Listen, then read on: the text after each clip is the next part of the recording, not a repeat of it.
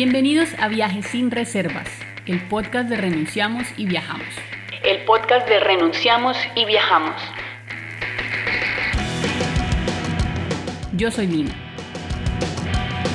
Yo soy Andrés. Y en este nuevo episodio vamos a hablar de esos países a los que uno puede viajar con todas las comodidades sin necesidad de empeñarle el alma a los bancos. Bienvenidos.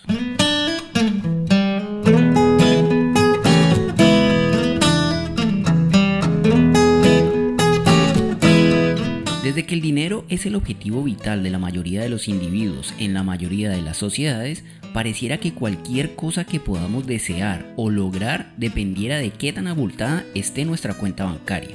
Pero en términos de viajes, podemos asegurar, querido oyente, querida oyente, que puedes darte el viaje de tu vida sin necesidad de vender un órgano o, peor aún, empeñarle tu alma a un banco por el resto de tu vida.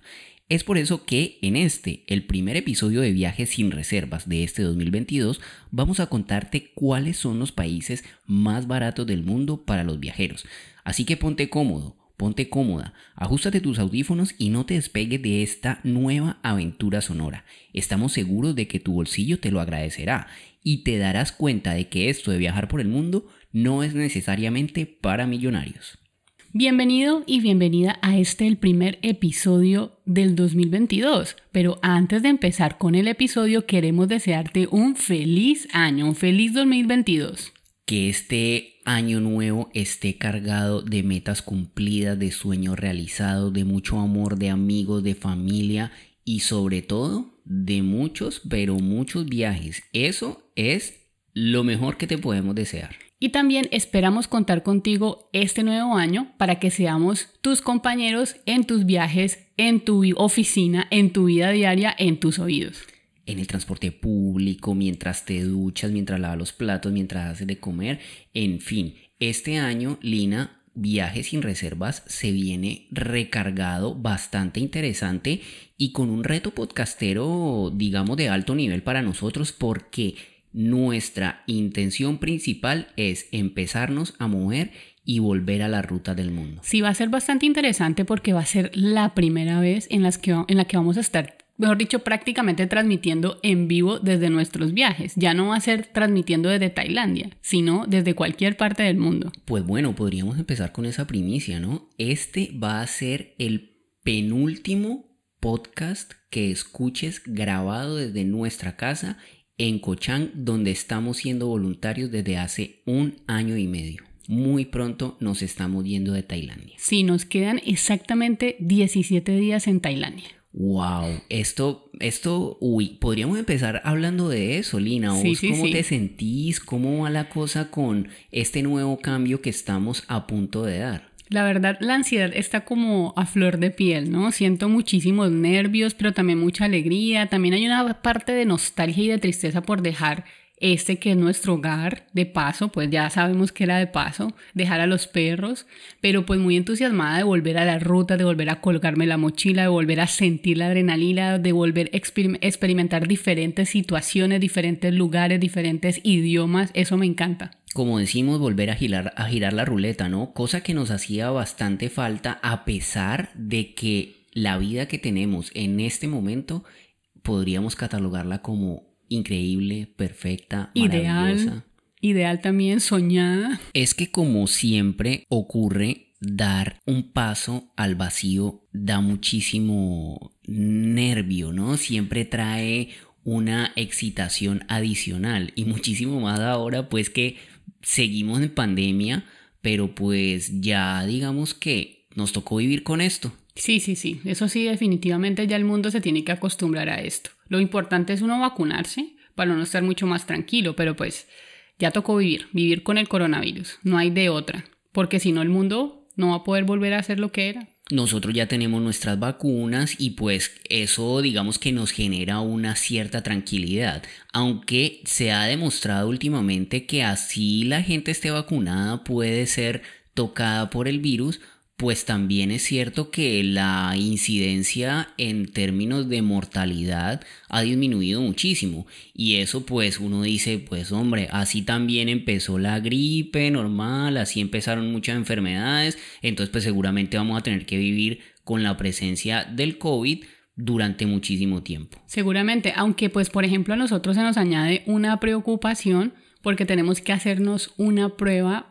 para poder subirnos al avión. Y si esa prueba sale positiva, pues perdimos. Lo que pasa es que nosotros llevamos mucho tiempo aquí en esta isla, Lina, y hemos estado aislados de todos esos requisitos burocráticos de los viajes. Pero puedo imaginar que mucha gente que está escuchando este podcast, pues ya ha tenido que pasar por eso más de una vez. De tal manera que vamos a hacer lo que todo el mundo hace. Ya nos vacunamos, ya estamos tranquilos y pues ahora a recorrer el mundo nuevamente. Vamos a ver cómo nos va desde allá, desde sus casas, desde sus oficinas, desde donde nos estén escuchando, mándenos por favor buena suerte porque lo que se viene es candela. Si este año va a ser, mejor dicho, lleno de viajes, que era algo que nos hacía falta hace muchísimo tiempo y pues a lo que nos estamos acostumbrando, ¿no? A viajar.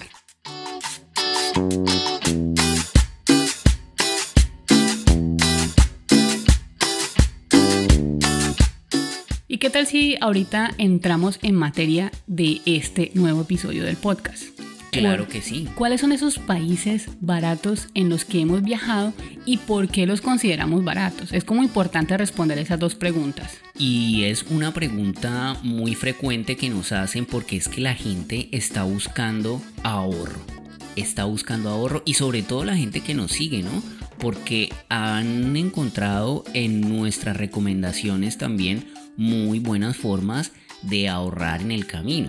Entonces, en este episodio les tenemos preparados tanto los países por los que nos hemos movido gastando muy poquito como otros que no hemos conocido pero que son muy famosos entre la tribu viajera que se ha movido por el mundo con muy muy bajo presupuesto. A ver, Siempre que estamos aquí en estos micrófonos de viajes sin reservas hablamos de nuestra propia experiencia, pero pues eso no significa que esa sea la norma a seguir, ni tampoco que seamos los únicos que viajemos de esta manera. Ya hemos dicho que cada viaje es un mundo aparte y que cada viajero va desarrollando también sus propios métodos en el camino de acuerdo a sus aprendizajes. Entonces, pues Lina, nosotros hemos viajado a países caros, muy caros. Muy caros. Algunos de los más caros del mundo, como por ejemplo podríamos mencionar a Suiza. Suiza, Alemania también es un poco caro, pues dependiendo, dependiendo de la ciudad a la que visites, Francia también. Sí, pero pues nosotros hacemos eso cuando tenemos un poquito de ahorros en el bolsillo, ¿no? Cuando podríamos decir como que esta vez nos podemos permitir conocer algo que no conocemos y al mismo tiempo gastar. Sin embargo, Nuestros métodos de viaje siempre van a buscar ahorro sin importar si el país donde estamos es caro o barato. Eso es algo que hay que decir. Sí, sí, sí, siempre lo hacemos. Siempre tenemos nuestro método como para ahorrar, sobre todo en alojamiento, que es una de las cosas más caras que uno, que uno incurre en un viaje. El gasto mayor que uno tiene que sufragar dentro de un viaje. Por ejemplo, fuimos a Suiza, pero no fuimos a ver, a ver dónde nos íbamos a quedar y aventurarnos. No, ya estábamos invitados en la casa de un amigo, allí no tuvimos que gastar hospedaje, estuvimos en Ginebra, una ciudad de las más caras del mundo, súper, súper, súper carísima, pero el hecho de tener un sitio donde llegar, de tener una cocina donde preparar los alimentos también a veces, pues eso hace que uno pueda sostenerse en el viaje sin morir en el intento. Sí, eso abarata bastante el bolsillo, igual lo que nos pasó en París, ¿no? Aunque no nos quedamos propiamente en París, nos quedamos cerca de la ciudad como a unas dos horas. Wow, eso sí estuvo increíble, ¿no? En París resulta que nosotros a través de la red dijimos, bueno, vamos para París, ¿quién levanta la mano y nos deja quedar por ahí en un rinconcito? Y teníamos una seguidora francesa, y su esposo colombiano de Palmira, nuestra ciudad. Sí, pero la seguidora era ella. Sí, ella, ella le dijo. Sí, ella fue la que le dijo a él, mira que hay dos, dos compatriotas tuyos, que yo los sigo. O sea, eso fue bastante curioso porque ella francesa era la que nos seguía y no él que era de Colombia y de nuestra ciudad Palmira. Alima y Jonathan se llaman ellos. Nos fuimos a quedar en su casa, no viven precisamente en París, sino que viven como en un pueblito a las afueras, que hay que tomar tren, tren de cercanías y todo, ¿no? Sí, y el bus para la casa de ellos que está a 5 kilómetros de la, de la estación de tren. Claro, el pueblito se llama Puntu Kumbu yo no sé pues francés, pero a esto, a eso es lo que me acuerdo.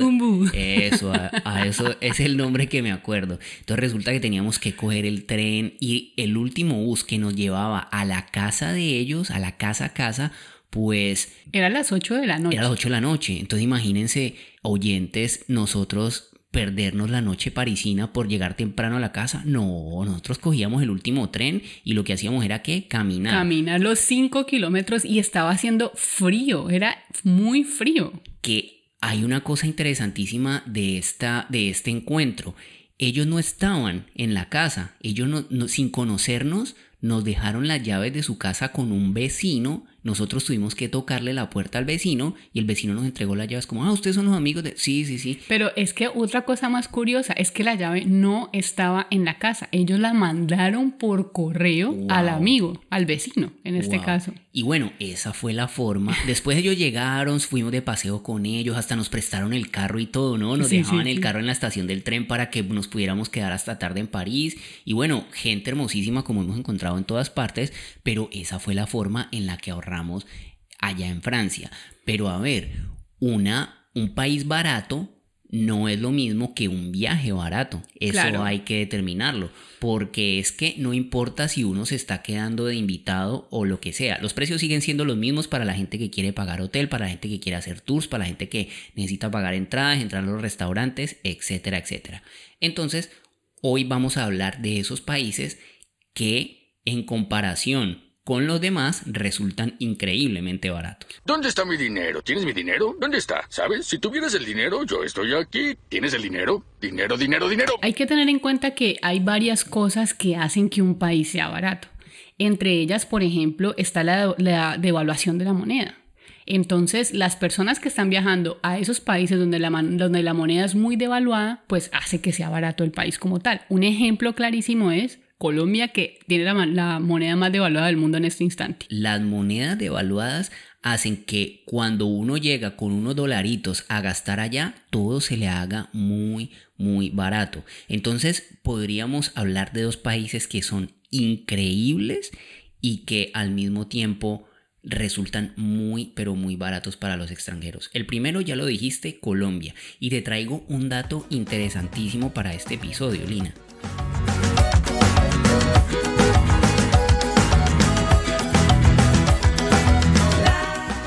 Además que es un dato muy, muy fresquito de este año, de esta misma semana. Mira, de acuerdo con el portal de noticias todayin24.com, me imagino todayin24.com, la moneda más devaluada del mundo en el arranque de este 2022 es el peso colombiano. Aplausos por favor para nuestros gobernantes y dirigentes. Muchas, muchas gracias. A ver, esto se puede analizar como de dos formas. Cuando una moneda está muy devaluada, pues resulta siendo un negociazo para la gente que exporta, por ejemplo, o por ejemplo para los que prestan los servicios turísticos y reciben extranjeros y, y cobran en dólares. Claro. Ahora, por el otro lado, los viajeros colombianos que quieren salir a otro lugar del mundo van a tener que gastar muchísimo, muchísimo, muchísimo más. Entonces, pues ahí está la cosa. Y el otro país que tiene una crisis tremenda en su economía y en su moneda es otro de nuestros países favoritos, Turquía.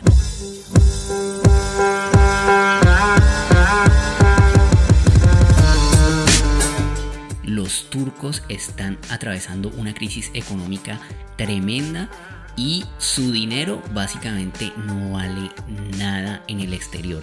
Y eso ha convertido a Turquía en un lugar de peregrinaje, podríamos decir, de compradores extranjeros invirtiendo en una cantidad de cosas y en Turquía sí que hay cosas para comprar. Sí, sí, sí, demasiado. Y Turquía es un país increíble. O sea, es la excusa perfecta para conocer Turquía, esta situación. Bueno, si no vienes de Colombia, si no vas de Colombia a Turquía, pues ahí se complica un poco más la cosa. Pero si estás en otros países y puedes gastar en dólares sin problema, Turquía es una muy buena opción para viajar.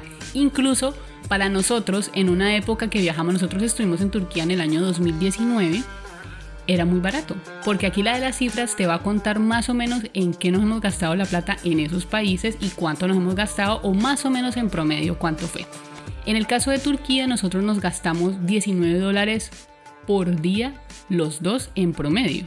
Bueno, ahí va incluido los trucos viajeros, ¿no? Las técnicas de viaje. Porque es que cuando estuvimos viajando por Turquía, que fue un viaje de 90 días, o sea, tres meses completos, solo pagamos dos noches de hotel en una ciudad llamada Bodrum. Bodrum, en el Mediterráneo. De resto fue todo a través de Couchsurfing. Y lo que sí hicimos fue que viajamos el país 100% a dedo. O sea, en ese presupuesto que estás diciendo no se incluye ni movilidad ni hospedaje. O sea que solamente fue pura comida. Básicamente. Y entradas. Y, entradas. No, porque esto también ahí está incluido Ahí también está incluido el vuelo en globo, en Capadocia, que también es bastante caro, que vale 100 dólares cada uno. Ese sí es carito, ese sí es carito. Entonces, pues, Turquía, un país muy, pero muy barato, recomendadísimo porque todo es increíble, todo es del otro mundo, las ciudades más bellas que uno se pueda imaginar en este planeta. Los olores, los colores, los paisajes y también los vuelos son muy baratos. Yo me acuerdo que nosotros pagamos 18, 18 euros por el vuelo desde Estambul a Bodrum, que es como en la, a la costa, a la otra costa de, creo que cerca al mar Egeo. Si no Baratísimo. muy barato. 18 euros los dos. Wow. Es demasiado. 18 euros los dos, imagínate eso. Es un pre con maletas. Con, con una maleta. Eso, con una maleta. Eh, pero igual, es demasiado, demasiado barato. Entonces uno sí se puede dar una vida muy buena en Turquía. Sí, sí. Y vayan preparando una maleta extra porque de la cantidad de cosas que se van a enamorar y van a querer llevarse a sus casas de regalo o para ustedes mismos va a ser demasiado. Hay que tener un presupuesto extra para souvenirs en Turquía porque sí es una cosa impresionante. Nosotros no somos de comprar mucho souvenir o de hecho no somos de comprar souvenirs porque pues no tenemos espacio en nuestra maleta. Y de Colombia, Lina, ni hablar, ¿no? Lo barato que es. Sí, Colombia es barato, pero pues también depende de la ciudad a la que vayas, porque por ejemplo Cartagena sí es una ciudad cara, entonces Bogotá también es una ciudad cara, pero si te vas para algunos pueblos o algunas ciudades como intermedio, ahí te va a salir un poco más barato, pero pues teniendo en cuenta la devaluación del dólar, pues ahorita está mucho mejor viajar en Colombia. Pero Colombia uno puede encontrar comidas muy baratas, uno o dos dólares sale uno de un almuerzo, los transportes intermunicipales, 12 horas de viaje en un bus te pueden salir en 10 dólares, una cosa así, y eso es muy pero muy barato. Eh, hoteles, vos te puedes hospedar en un hostal por 20 mil pesos. Por 20 mil pesos, sí, que eso es menos de 10 dólares, sí, es menos de 10 dólares, en muchos lugares. Pero sí, definitivamente Colombia es un país muy barato para viajar y está recomendado para hacerlo. Y una cosa sí hay que tener en cuenta, tal vez hay algún oyente o alguna oyente que en este momento está diciendo, bueno, pero estos dos están locos, aquí en Colombia todo está carísimo, pues tal vez ese oyente o esa oyente es colombiano y está pensando que los precios en el país están muy caros, pero hay que saber diferenciar el costo de vida de lo barato que resulta para viajar a un país, porque el costo de vida también está determinado por el ingreso per cápita de los individuos, de los habitantes de ese país. Entonces la gente gana poco, las cosas están muy caras, pero los que llegan con dólares o los que llegan con moneda extranjera, con euros a Colombia, eso se van a sentir es como millonarios. Claro, claro, es, es que es muy importante eso, saber diferenciar las dos cosas, el coste de vida y cuando uno está viajando como extranjero en el país, porque es muy diferente gastar en pesos colombianos a gastar en dólares. Mira que yo me acuerdo, por ejemplo, la primera vez que yo salí de Colombia en mi vida, que fue con mis papás. Fuimos a Ecuador por carretera y resulta que en esa época Ecuador no estaba dolarizada, la moneda era el sucre y a mí ellos me dieron 200 pesos colombianos para cambiar en la frontera y me dijeron, esta va a ser la plata suya en el viaje en Ecuador, 200 pesos, imagínate. Y cuando cambié esos 200 pesos, me dieron un fajo de billetes, que eso era una cosa pero tremenda. Yo pues no me cabían en los bolsillos, ni en la maleta, ni nada. Eso era una cantidad de plata impresionante. Entonces ahí más o menos va viendo uno.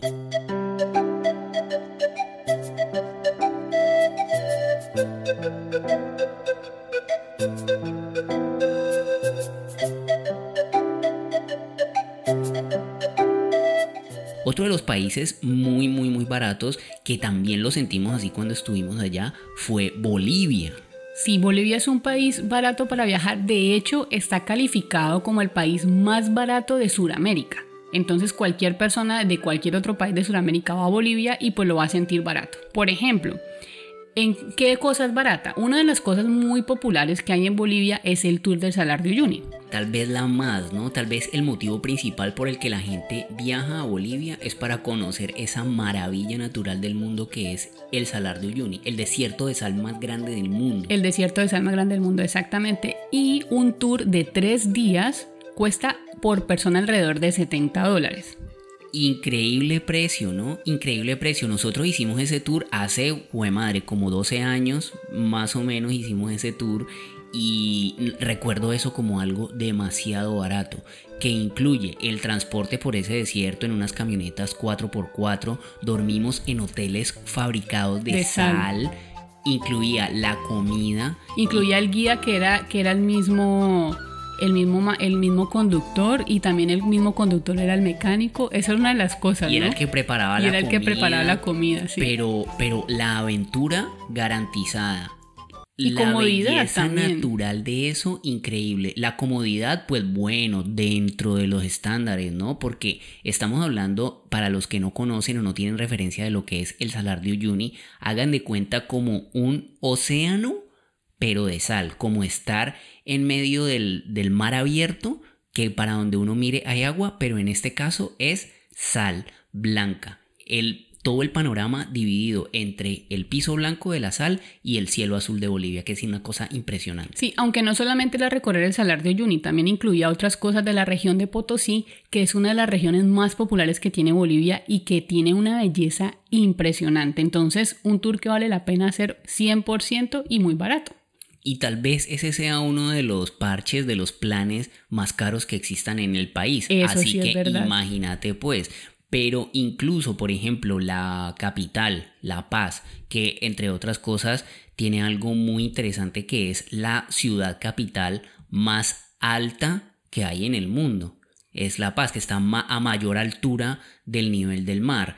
Es increíble esta ciudad tan impresionante en los Andes latinoamericanos, la cultura boliviana, la herencia de los incas, es una cosa bellísima, bellísima y sobre todo que es que uno no lo puede creer lo barato que es. Sí, yo la verdad no tengo muchos recuerdos sobre La Paz, de verdad mi memoria no es tan buena como la de Andrés. Lo que sí recuerdo era mi problema al caminar, porque uno camina allá y es ahogado.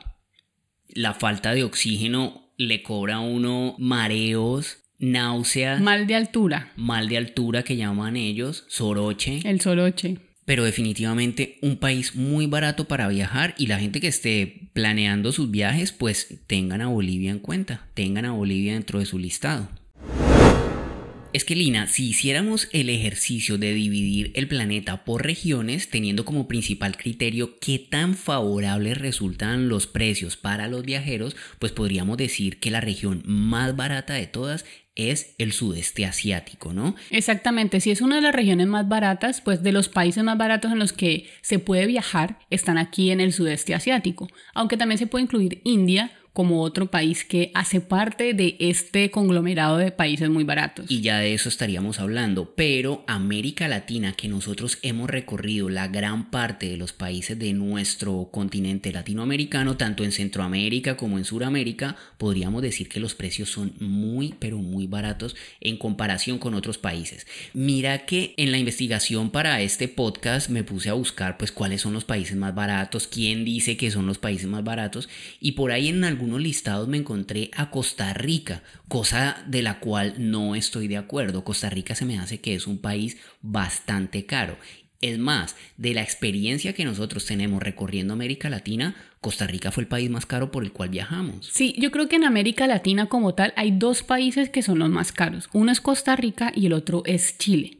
Entonces, pues, decir que Costa Rica es barato tal vez para el bolsillo de una persona que vive en Europa o de una persona que es de, es de Estados Unidos o de Canadá puede ser mucho más barato para ellos. Pero de hecho, se ven muchos gringos por allá que van y compran casas, yates y todo eso y se quedan allá por los precios también, diciendo que les queda buenísimo irse a gastar sus dólares.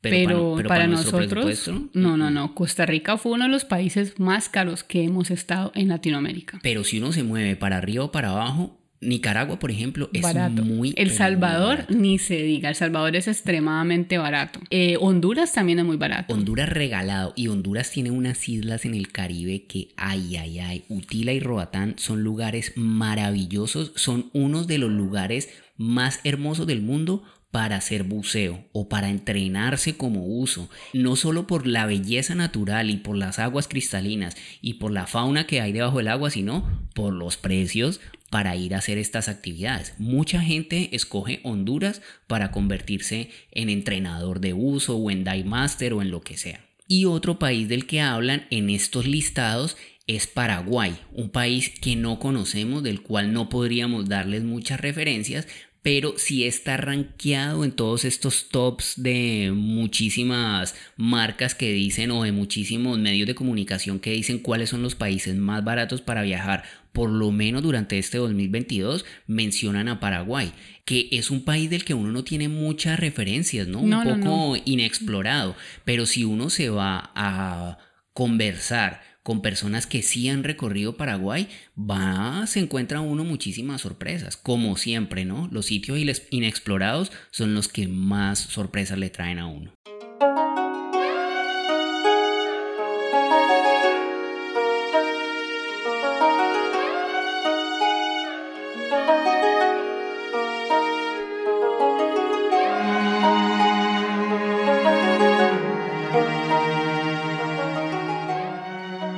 El globo terráqueo hacia aquí, hasta el sudeste asiático, para decir cuáles son los países más baratos en los que hemos viajado? Por supuesto que sí, porque es que por acá, básicamente, todos. Casi todos. Bueno, por los que nosotros hemos estado.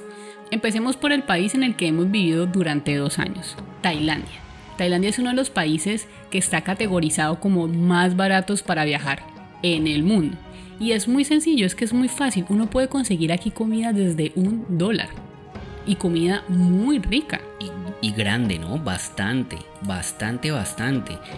Tailandia es algo demasiado, demasiado increíble. Si uno está buscando como costo-beneficio, pues no es que signifique que lo barato sea necesariamente que uno tiene pocas opciones o cosas no tan lindas para ver. Tailandia es el paraíso. Tailandia es impresionante. Nosotros, por ejemplo, pagamos un tren desde Bangkok hasta Ayutthaya por un dólar. ¡Wow! De esa no me acordaba, te digo. Qué cosa increíble, qué cosa maravillosa. Pues no, es, no, este fue, no fue la comodidad del mundo, pero pues tampoco era un trayecto tan largo, pero fue muy interesante y muy barato. Y mira que incluso el costo de vida, ahora que nosotros ya podríamos decir que somos colombo-tailandeses, en, en términos del tiempo que hemos pasado viviendo en este país, pues yo podría decir que el costo de vida se asemeja muchísimo al de Colombia en muchas cosas podríamos decir también que es muchísimo, muchísimo más barato que nuestro país. Tal vez por ahí los precios de los alquileres. Eso es lo único. Un poquito caro. Eso es lo único que es un poco más caro, pero pues que también si te, puedes, si te pones a comparar cuánto vale un alquiler en Bogotá a cuánto vale uno aquí en Bangkok, son más o menos parecidos. Incluso yo creo que la burbuja inmobiliaria. La burbuja inmobiliaria de, Colombia es más fuerte que aquí en Bangkok o aquí en Tailandia. Por ejemplo, eh, las entradas a los templos, templos súper famosos como el templo de, el templo blanco de Chiang Rai, que es tan famoso, cuesta solo 50 bahts, que son alrededor de un dólar y medio. Wow, es que eso es nada, ¿no? Y las cosas cuando uno dice como muy, muy caras, que uno dice, no, pero esto está demasiado cara. Por ejemplo, el Palacio Real en Bangkok, que es como la construcción de la monarquía más impresionante que existe en todo el imperio Siam, pues vale 500 bahts. Que son alrededor de 55 mil pesos colombianos. Sí, eso viene siendo como unos 12 dólares. Unos 12 dólares, que no es tan caro tampoco. No es tan caro, sino que a uno se le hace caro porque pues está acostumbrado a que todo aquí vale 100, 50 o nada.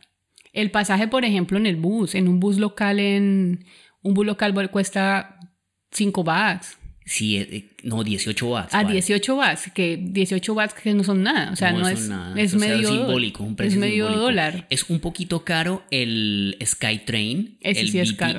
es un poquito caro. Es tal vez el transporte público más caro que hay aquí en Tailandia, pero es un lujazo, ¿no? Es un lujazo y vale la pena movilizarse también en transporte público, como hemos dicho ya en todas las formas posibles, pues que moviéndose en transporte público uno también alcanza a percibir un poco del diario vivir de los habitantes de una población. Lo único que sí es muy caro, pues para nosotros, para nuestra percepción aquí en Tailandia es la cerveza. Uy, el trago, el trago, El en, general. trago en general. Hay muchos impuestos al alcohol, pues también hay como mucha doble moral aquí en Tailandia, ¿no? Es un país donde la prostitución es ilegal, pero pues la prostitución es una de las cosas más frecuentes en cada rincón de este país. Sin embargo, del tema que estamos hablando, alojamientos baratísimos, hostales increíbles, hoteles maravillosos, los tours. Los tours son muy baratos. Nosotros hicimos un tour en las Islas Pipi, las maravillosas, increíbles, paradisíacas Islas Pipi, donde se grabó La Playa, la película famosa de Leonardo DiCaprio. Y ese tour costó 1200 bahts, que eso es como unos 40 dólares por un día completo de 8 de la mañana a 8 de la noche con, Con agua, comida, buceo. No, no, no era buceo, era snorkeling Snorkeling. snorkeling con un viaje en longtail, que son estos famosos barcos tailandeses como con una colita larga, por eso se llaman longtail. Y vaya cosa más increíble, Lina. Y son varias islas las que uno visita.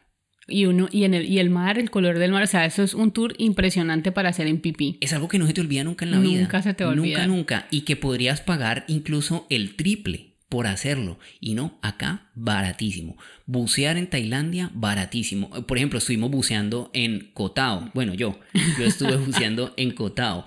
Y dicen que esa es la fábrica de buzos del sudeste asiático. Es muy, muy barato y todo es bellísimo. Así que no nos vamos a cansar de decirles una vez más, vénganse a Tailandia.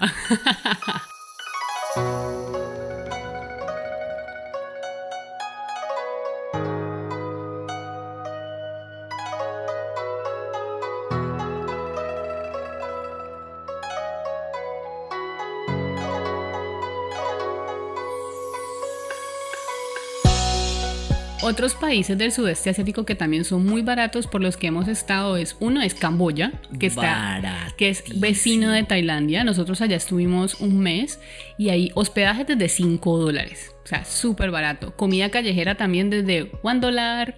Eh, así nos decían todo el tiempo cuando íbamos a comprar algo. Fried rice, one dollar, Cambodia.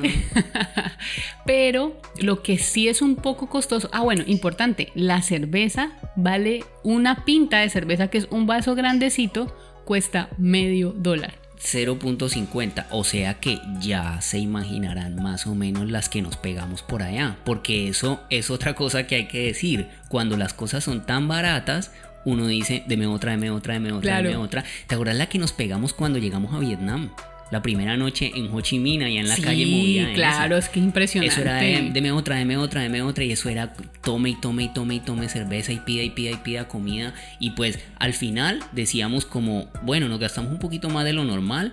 Igual salió muchísimo más barato, pero era nuestra llegada a. Había que Asia. celebrarla. Era nuestro primer día y nuestra primera noche en esa increíble calle en Ho Chi Minh, en Vietnam. Pero bueno, devolvámonos un poquito a Camboya. Listo, bueno, una de las cosas como más caras que nosotros hemos pagado fue allá en Camboya, pero que indudablemente había que hacerlo. Y era entrar al famosísimo e icónico templos o los templos de Angkor Wat, las ruinas de Angkor Wat, que es algo que uno tiene que hacer sí o sí alguna vez en la vida. Pues claro, por muy barato que resulte el país, pues hay cosas que definitivamente uno no puede perderse, ¿no, Lina? Entonces no es como que yo pasé por un país o me di la oportunidad de conocer una cultura, pero no entré a tal lugar porque me pareció muy caro. O sea, me fui para el Perú, pero no fui a Machu Picchu porque, porque no. Pues No, no vale la pena. No, no, no, no. Entonces Angkor Wat es, nos costó 62 dólares por tres días. Pero pues, pues si usted quiere ir solamente por un día te vale 20 dólares, 21 dólares. Pero ¿Ese pues, precio fue por persona? Sí, por persona. Listo, eso más los tres días del tuk-tuk, porque uno se tiene que mover desde Siem Reap, que es la ciudad donde se encuentra Angkor Wat, hacia las afueras, donde están los templos estos milenarios que uno volvería mil veces, ¿no? Sí, sí, sí. Es una cosa que uno, uno, debe repetir indudablemente. Una curiosidad que pasa en Camboya es que ellos se mueven con la moneda que es el real, pero también te reciben dólares. ¿Y qué significa eso? Que usted paga un dólar y son cuatro mil reales. O sea que pues está bien, uno no tiene que estar cambiando ni estar haciendo cuentas raras. Entonces pues eso te facilita muchísimo más. La conversión es automática en la mente, ¿no? Uno por cuatro y ya salió.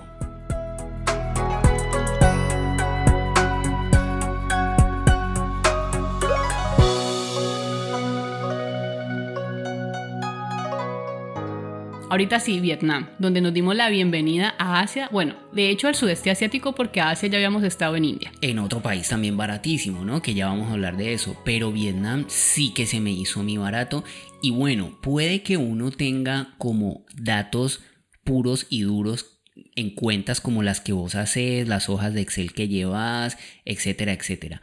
Pero de todos los países que hemos viajado por el mundo, yo personalmente siento que Vietnam ha sido el más barato. Estoy completamente de acuerdo. A mí me ha parecido que era realmente increíble la forma en la que uno le rinde el dinero en Vietnam.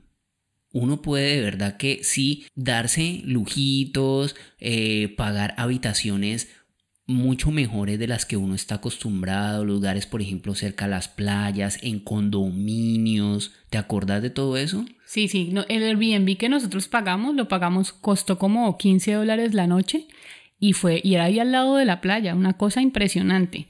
Y comidas en puestos callejeros desde un dólar y una comida rica, ¿no? Cuando conseguíamos la comida, porque pues en Vietnam sí fue uno de los países que tuvimos con un poquito de problema en conseguir nuestras comidas. Pero a ver, por ejemplo, ya habíamos contado en el episodio donde hablamos de lo que significa ser vegetariano y viajero por el mundo. Una de las comidas más ricas que hemos probado en el mundo es la de los templos budistas vietnamitas. ¿Qué cantidad de comida por qué por tan poquita plata? Sentíamos como que podíamos pedir y pedir y pedir mucha comida. Incluso comíamos en un restaurante y pedíamos para llevar para comer más tarde y pagábamos muy poquito. Entonces, moverse también en Vietnam, ¿no? Hay unos buses allá que son los sleeper o sleeping class, algo así. Sleeper, autobús sleeper. Son con buses cama. Son, son bus cama. Son buses cama y bueno, al principio uno dice, wow, esto estaba como muy bueno, muy chévere, pero después como ya uno no se puede sentar, sino que le toca todo el tiempo todo el tiempo acostado. Es que es, una, es como bastante extraño. Es barato, o sea, están alrededor de 7 o 12 dólares dependiendo, pues, por supuesto, de las distancias, de las distancias. Pero sí, al final se vuelve un poco más incómodo, ¿no? Porque uno no, no todo el tiempo es acostado, uno no se puede sentar.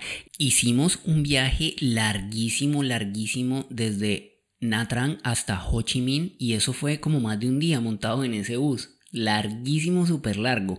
Y salió muy, pero muy, muy barato. Eso sí hay que decirlo. Y pues uno para y en los comederos del camino todo súper barato. Cerveza, helados, agua, gaseosa, lo que sea que necesite. Siempre todo súper barato. Estás haciendo cara de que no te acordás de nada, ¿no? No me acuerdo de nada. No, tenés que darle una repasada. renunciamos y viajamos para que vaya refrescando la memoria. ¿Qué hacemos con la memoria, Elina, oyentes? Cuéntenme ustedes si saben algún remedio para la memoria porque se está diluyendo de a poco. Sí, no me acuerdo, de verdad no me acuerdo de ese, de ese, de ese trayecto como tal. Lo tengo borrado completamente de la memoria. Larguísimo, esos que le borran a uno la raya al trasero, pues. Pero no me acuerdo. Lo que sí sé es que Vietnam, muy barato, comidas muy ricas y súper recomendado aquí el sudeste asiático. Y en general aquí alrededor del sudeste asiático, alrededor de estos países, pues otros lugares como Malasia, Filipinas, Filipinas, de verdad que son muy pero muy baratos, por eso es que la gente se viene para acá, aparte de que son sitios muy seguros, pues son demasiado demasiado baratos.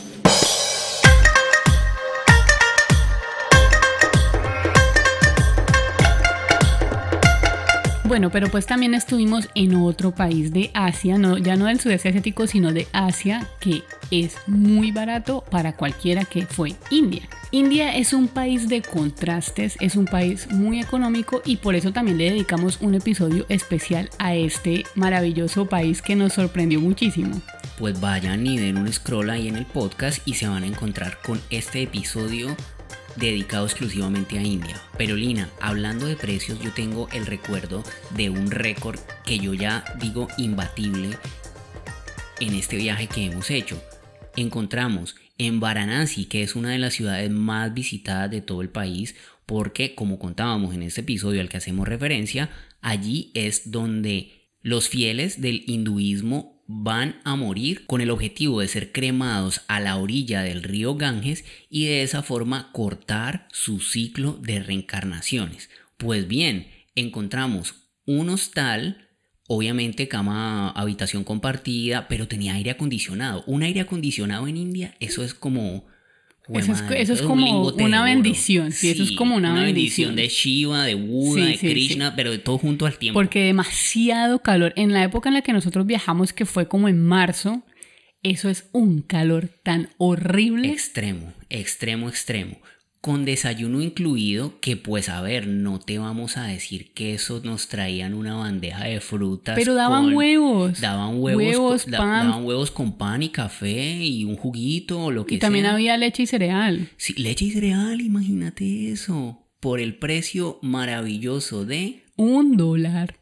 Un dólar. y pues yo creo que la verdad fuimos bastante afortunados porque eso fue una oferta que casé en Booking. Yo me acuerdo que el man de la recepción nos dijo como que ¿Qué qué? ¿Ustedes están pagando un dólar por esto? No lo puedo creer. Y nosotros pues, sí, Master, vea, aquí estamos. Buenísimo hostal, buena onda, bien ubicado. Pues uno a India no le puede pedir como mucho lujo, ¿no? Sobre todo con bajo presupuesto. Porque con alto presupuesto los lujos sí, mejor dicho, son como para... Es impresionante. es que es impresionante los lujos que se pueden dar uno en India, incluso en el mismo tren. Cuando uno está viajando en tren, los lujos de primera clase no se compara para nada en los sleepers que nosotros dormíamos. Pero por ejemplo, ¿vos sabrás cuánto vale la entrada al Taj Mahal? Pues imagínate que la entrada al Taj Mahal solo vale 20 dólares. ¡Wow! 20 dólares la entrada a semejante lugar, una de las siete maravillas del mundo. Es algo que uno dice oh, demasiado increíble. Y no solo eso, Lina, en general uno encontraba comidas ya dijimos también en este episodio donde hablamos de ser vegetariano viajero, las comidas más ricas del mundo. Pues acuérdate que encontramos en India un restaurante all you can eat, o sea, cómete todo lo que puedas por un dólar. Un, restaurante bastante local, pero muy rico. A uno se le puede salir la comida por la nariz y ellos no paran de servirle otra vez y otra vez y otra vez y otra vez hasta que ya te muras, más o menos, o del picante o de la llenura o de lo que sea, pero por un dólar comer de esa forma tan descontrolada por un dólar, moverse. Moverse también es muy barato. Hacíamos viajes en tren, hicimos un viaje como de treinta y pico de horas, ¿no? Desde Varanasi a Mumbai. A Mumbai por unos precios ridículos. Entonces, francamente, es un país increíble. Este tour que hicimos por el desierto del Tar, en la frontera con Pakistán pagamos como nada, nada, nada, una cosa increíble por ir a amanecer allá en el sitio este donde vemos las estrellas, que ese lugar también lo mencionamos en el episodio donde hablamos del sexo en los viajes, para que veas pues. Sí, sí, sí, fue bastante barato y pues una experiencia increíble. ¿Por qué te pones roja, Lina, hombre?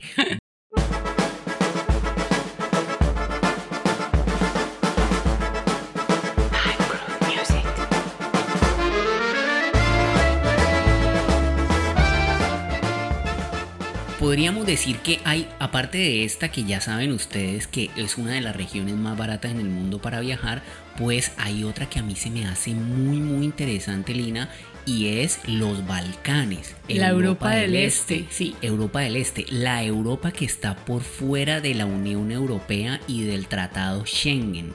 O sea, países como Albania, Serbia, Bosnia, Macedonia. Kosovo, Macedonia, Letonia, Lituania, Bielorrusia, todo eso son lugares de verdad fascinantes, increíbles.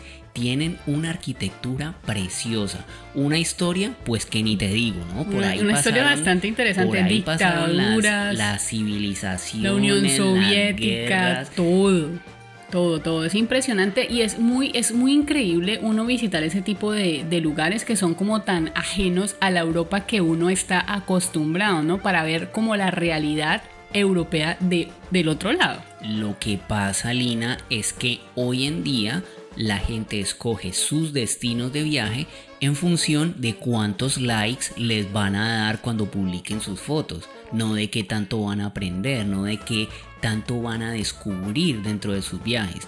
Pero yo digo, Europa del Este, aparte de que bueno, no tienen el poderío y la economía y tantas cosas que tienen los grandes países como Alemania y Francia Italia y etcétera, Europa del Este no tiene nada pero nada que envidiarles. No, incluso hay unas cosas que son maravillosas. Un ejemplo de un país que es muy barato y que es impresionante, que es denominado el diamante en bruto de Europa, es Albania. Albania es hermoso, unos paisajes alucinantes. Es un país muy auténtico, muy genuino, que tiene una mezcla religiosa interesante entre musulmanes y cristianos. Es, es bastante interesante y aparte que es muy barato moverse allá. Es baratísimo, pero baratísimo quedarse en Albania.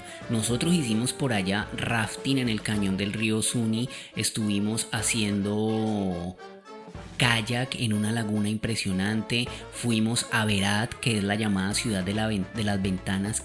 Una cosa, pero que no se imaginan la belleza impresionante de esa ciudad. Nos quedamos en un hotel, bueno, este sí fue invitados. Muchas gracias a Active Albania por la invitación.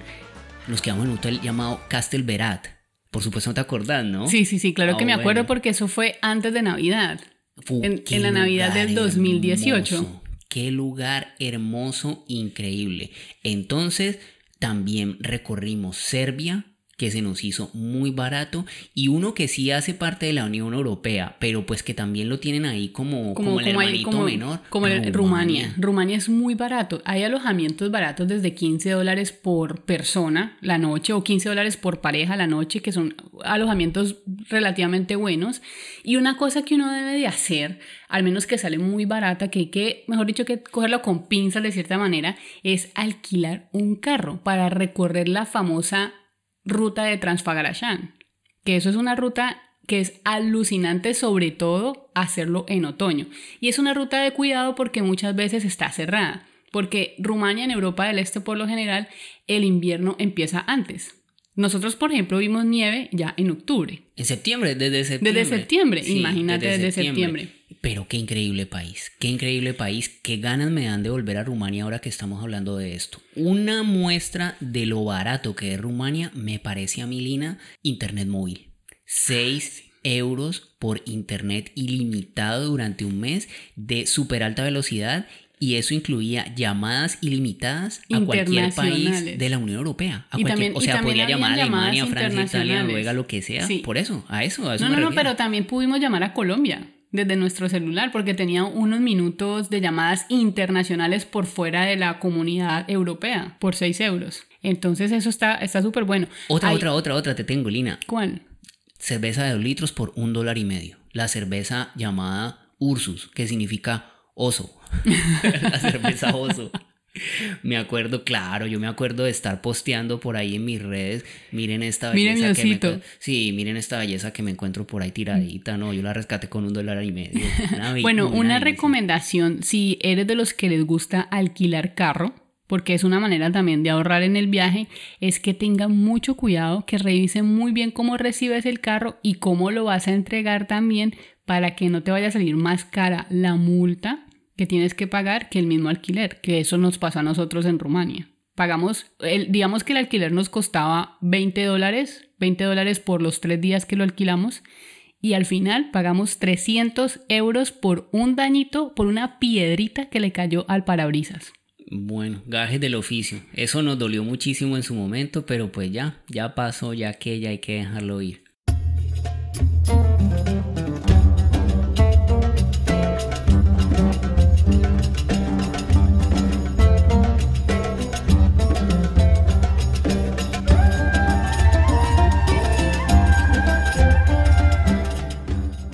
Una región, Lina, de la que no tenemos mucho conocimiento, no podemos decir que conozcamos, pero sí es de conocimiento público de que la gente que ha viajado allá dice que los precios son increíblemente baratos, es África. Sí, nosotros solamente hemos estado en dos países del norte de África y es como la África árabe, por decirlo de esa manera. No es la África negra, que es la que más de uno está antojado, sino la África árabe. Estuvimos en Marruecos y en Egipto y ambos países nos parecieron baratos. Por ejemplo, Marruecos, nosotros en Marruecos estuvimos 21 días y en esos 21 días nos gastamos 461 dólares, incluyendo los vuelos desde Madrid. ¿Por los dos vos me estás diciendo? Sí, por los dos. Wow, increíble. Son menos de 10 dólares por día, por los dos. Pero aquí vuelve nuevamente esto que estamos diciendo de que también depende del tipo de viaje que hacemos, porque sí que echamos dedo en Marruecos, ¿no? Sí, también, y también nos quedamos en couchsurfing. Nos quedamos en mucho couchsurfing y eso abarató, yo digo que eso abarata los gastos, ponele que en un país como Marruecos y como Turquía, donde la hospitalidad es tan desbordada y donde la gente a uno no lo deja pagar nada de nada, lo invitan a todo, lo llevan, lo traen y de todo, a uno dice, no, pues yo me estoy ahorrando aquí como el 70%, 70% el 60, 70% del viaje. estoy de acuerdo con ese porcentaje, definitivamente. Mi amor, 400 dólares por 21 días. Por 461 dólares, incluyendo los vuelos. El vuelo era de, de Madrid a Fez, ida y vuelta. Ese vuelo nos costó 85 dólares. Vaya. Eso es demasiado, demasiado barato. Y otra cosa que hay que decir, hicimos un tour de 5 días por el desierto del Sahara. Que a ver, ¿cuál es el precio de este tour? Ese precio, el precio del tour, que fue de cuatro días, en realidad fueron cuatro días por el desierto con todo incluido, cuesta 400 dólares por dos personas. Eso es que me parece a mí también muy barato, porque la calidad de la experiencia, la calidad de los lugares donde estuvimos. Estuvimos allá durmiendo en las dunas del desierto, en las carpas de los bereberes. Estuvimos viéndolos tocar, haciendo sus danzas, tocando sus tambores milenarios, caminando con sus camellos por el desierto. Metidos en medio del desierto del Sahara con esas dunas gigantes, viendo el cielo estrellado. O sea, es una cosa alucinante. Quedarse también en medio de esas carpas en ese desierto es algo muy... es impresionante, de verdad. ¿Sabes que me acuerdo en este momento que te oigo hablar cómo caminan con chanclas en esas dunas, subiendo esas dunas a montañas de arena. Nosotros con botas, que, que, botas de montaña y que no sé qué, y que cosas de muy, de muy mochilero y de muy campista y no sé qué. Nosotros hundidos, llevados, porque en el, en el primer tour que hicimos en camello, pues a nosotros no nos gusta utilizar los servicios donde exploten animales. Entonces, pues la gente se fue en sus camellos y nosotros dijimos, no, que va, vamos a caminar. Y uy, durísimo, fue muy duro. Ya y, pasaban y pasaban esos manes con sus turbantes que, son, que parece que tuvieran una olla encima de la cabeza, caminando con todas sus ropas gruesísimas. Guiando al, y guiando al camello. Y guiando al camello. Y llevando los camellos. Llevándolo, o sea, es una cosa impresionante, es muy impresionante. Y le pasaban a uno un señor que uno decía, me acuerdo de un señor que iba pasando como por esas montañas de arena para arriba y uno decía, bueno, este man para dónde va? Va levitando. ¿Se va a suicidar por allá o qué? Porque de aquí para allá no hay sino arena, eso no hay nada. Y en chanclas y muy fresqueados por allá. El conocimiento ancestral de sus tierras, ¿no? Es una cosa impresionante. Hospedarse en los rihats, en los famosos rihats, que son antiguas construcciones que se utilizaban anteriormente como ponerle una especie como de conventos, de madrazas, donde enseñaban el Corán, donde tenían gente ahí como encerrada simplemente dándole y dándole y dándole al, al Corán. Ahora se han convertido en hospedajes que también guardan su construcción, guardan como toda esta atmósfera árabe, esa mística, la mística árabe. Sí, eso cuesta alrededor, por ejemplo en Marrakech, yo me acuerdo que costaba alrededor de unos 10 dólares la habitación. Demasiado barato. Era muy barato y la comida también es muy barata. La comida vos puedes conseguir comida no tan tan barata como acá, pero sí de dos dólares en adelante la puedes conseguir y buena comida. Lo que pasa es que sí, comida buena. casera, comida sobre todo los sándwiches típica, sí, sándwiches ricos porque ya hemos dicho, Marruecos era una colonia francesa, entonces los franceses dejaron ahí su herencia y tienen un pan baguette tan espectacular que uno dice ay, ay, ay. Y nosotros pues nos alimentamos de eso muchísimo en, a, lo, a lo largo de este viaje. ¿Y qué me decís de Egipto? En Egipto estuvimos 27 días y esos 27 días nos gastamos 1.089 dólares. Sí fue más caro que, que Marruecos, pero por los vuelos también porque los vuelos sí fueron un poco más caros. Nosotros pagamos por vuelos casi más de 500, más de 520 dólares porque incluimos una multa por un error que yo tuve, ¿te acuerdas? Ah, claro, desde, eso fue desde, desde, Turquía, ¿no? Desde Turquía. Pues bien, Egipto país baratísimo, baratísimo, se come delicioso y hay restaurantes de comida egipcia típica por muy pocas libras egipcias, que es la moneda de allá. Sí, entonces, por ejemplo, nosotros en comida nos gastamos unos 100 dólares en esos 27 días, que es casi nada también, si te pones a pensar. Muy poquito. Por supuesto, hicimos couchsurfing, nos quedamos en casa de amigos que fuimos conociendo. Eh, no viajamos a dedo, ¿no? No, no, no. Ahí sí nos movimos en trenes. Los trenes en, en Egipto son baratos y son muy cómodos. Lamentablemente, por esa comodidad, pues nosotros dimos papaya y nos robaron, pero eso no tiene nada que ver con Egipto en sí. Claro, una cosa es cuánto valgan las cosas en el viaje y la otra cosa es el tipo de viaje que cada persona haga. Podemos decir que este ha sido tal vez el viaje más, caro. que nos ha salido a nosotros, pues porque nos robaron. Pero Egipto no tiene nada que ver con eso. No. Entonces, y nosotros de eso además fuimos en Ramadán, eh, comidas gratis en las calles por las noches, pero con una cosa loquísima, especialísima la festividad religiosa de estas personas y por todo lado donde uno iba pasando, venga, siéntese amigo, coma, coma, rico. Y entonces eso también hacía que además de la experiencia de sumergirnos en su cultura religiosa y todo eso, pues nos saliera gratis la comida. Claro, por supuesto. Y los buses, por ejemplo, locales eran muy baratos. Yo me acuerdo que pagábamos para ir a la casa de nuestro amigo que vivía en el Cairo, que para quedarnos nosotros pagábamos medio dólar el, pasaje desde, desde la casa de él hasta el centro del Cairo y al contrario. Hasta la plaza Taharir. Hasta la plaza Taharir. Y el hombre vivía cerca, nuestro amigo Hussein vivía cerca de Giza, o sea que desde donde él estaba hasta las pirámides era muy, muy cerca. ¿Cuánto vale la entrada a las pirámides de Egipto, Lina? Vale 10 dólares por persona. Imagínate ese precio, mi amor, por ir a visitar uno de los íconos de las civilizaciones de la humanidad, 10 dólares. Y además, pues que uno puede entrar por libre, uno puede caminar eh, libremente. Es maravilloso el parche en las pirámides de Egipto y esto pues obviamente quien no quisiera ir por allá. Y 10 dólares vaya. Y por ejemplo el templo de Karnak, que es tan conocido eh, en Luxor, ese cuesta 7, vale aproximadamente unos 8 dólares por persona no puede ser el precio tan barato de eso. ¿Y vos no te acuerdas que nosotros compramos como un pase que venden para ir a varios lugares?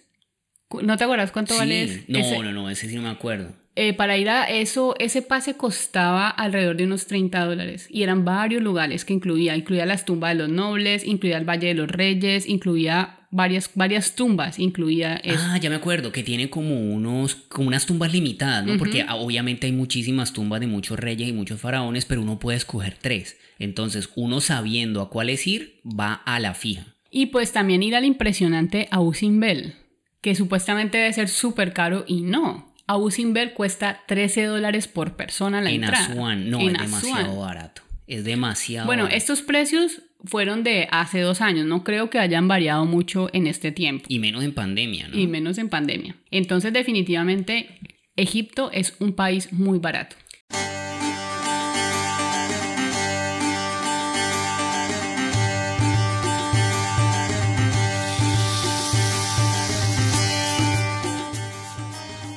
Bueno, Lina, vamos cerrando este episodio, digamos que podría ser con una recomendación, porque es que esto de lo barato sale caro también puede aplicar en este caso, ¿no?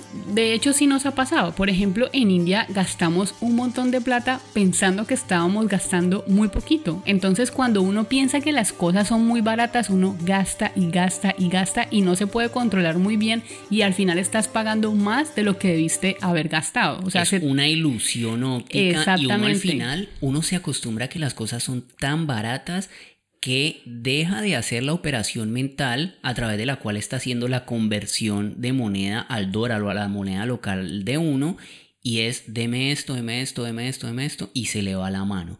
Y la otra es que el hecho de que sea tan barato se presta muchísimo para estafas ¿Por qué? Pues porque la gente local que presta los servicios o la gente que ofrece cualquier cosa saben que los turistas tienen esta ilusión mental con el dinero de la que estamos hablando y elevan los precios de una forma exagerada. Aquí el consejo es cuál, siempre preguntar antes de, de, consumir algo. Y también hay muchas posibilidades en varios países de regatear. Entonces no darle pena regatear. Por ejemplo, cuando uno va a comprar algo en Turquía, en Marruecos, en Egipto, regatear. Aquí en Tailandia también, regatear. Nosotros somos expertos en regateo, ¿no? Pero bueno, hay veces en las que uno dice, no, pues que te va a regatear eso tan barato. O por ejemplo a personas que hacen artesanías, gente que vende frutas, que saca su carrito de comida, pues no, regatearles es una grosería, ¿no? Pero hay cosas que sí, uno dice, no, no, no, ¿cómo me van a cobrar todo esto? Lo que le cobran a uno por un pasaje de tuk-tuk aquí en, en Bangkok es una cantidad de plata. O cosas, de, cosas así, ¿no? Como lo que le venden a uno una cerveza en la playa en Cartagena, le terminan a uno cobrando una cosa pero extrema. Entonces siempre, siempre preguntar antes de consumir. Eso es importante, preguntar antes de consumir para no llevarse sorpresas desagradables ni malos ratos. En Colombia es famosísimo eso, ¿no? Que la gente pide, pide, pide, pide y después le llegan con unas cuentas tremendas y o se arma una pelea o hasta terminan saliendo en el noticiero. Mire lo que le cobraron a unos extranjeros por una cerveza y un pescado. Una cantidad de billete exagerado.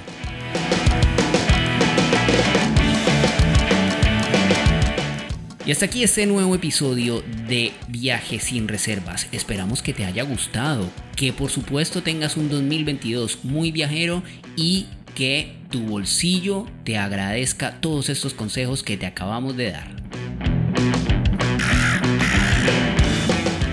Recuerda que cada semana puedes encontrar un nuevo episodio de este viaje sin reservas en tu plataforma favorita. Estaremos en Spotify, Apple Podcast, Google Podcast, Evox o en cualquiera que sea tu proveedor de podcast. No olvides suscribirte para que te llegue una notificación cada que subamos un nuevo episodio.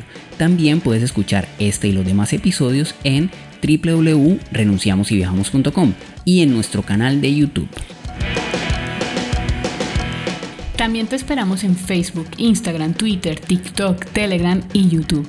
Deja un comentario, cuéntanos un tema que quisieras escuchar en los siguientes programas o deja un mensaje que por allí siempre respondemos. Nos encuentras en todas las redes sociales como Renunciamos y Viajamos. La música original de este podcast es de nuestros grandes amigos del psicópata Billy. Muchas gracias por acompañarnos en este viaje sin reservas. Y recuerda, la vida es hoy mismo, así que... No dejes para mañana lo que puedes viajar hoy. Chao.